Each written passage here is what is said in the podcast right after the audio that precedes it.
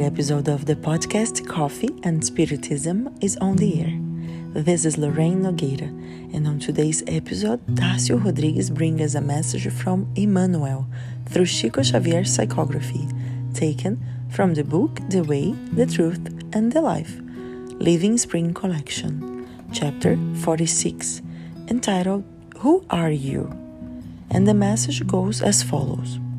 People should be very careful about voicing their opinions regarding other people's mistakes.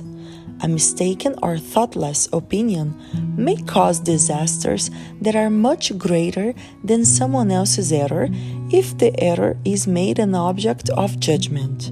Of course, there are certain responsibilities that demand accurate and patient observations by those who have been entrusted with them.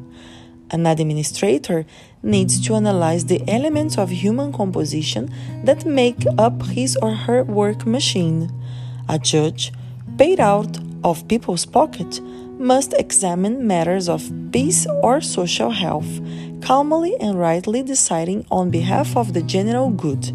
Nevertheless, it is important to grasp the fact that individuals such as these understand the extent and delicacy of their spiritual responsibilities, and they suffer a great deal when they have to impose the work of regeneration on the wayward or sickly living pieces for whom they are responsible.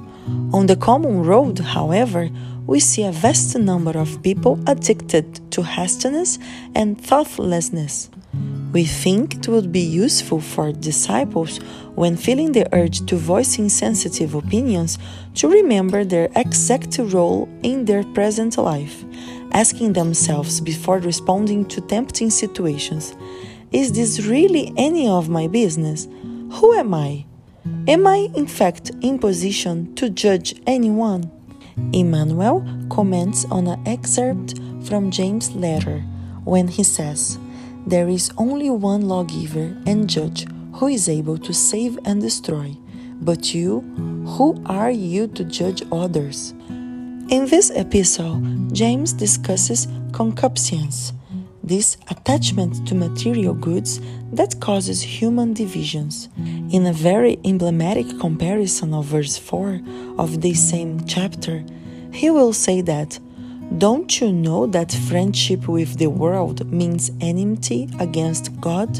In a very figurative language, the Apostle asks us whether we want to be friends of the world or friends of God, friends of our time or of eternity.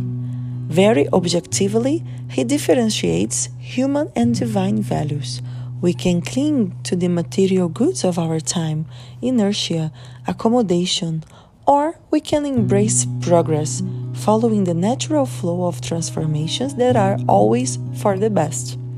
Science itself is based on transformation, as in that phrase attributed to Lavoisier Nothing is lost, nothing is created, everything is transformed.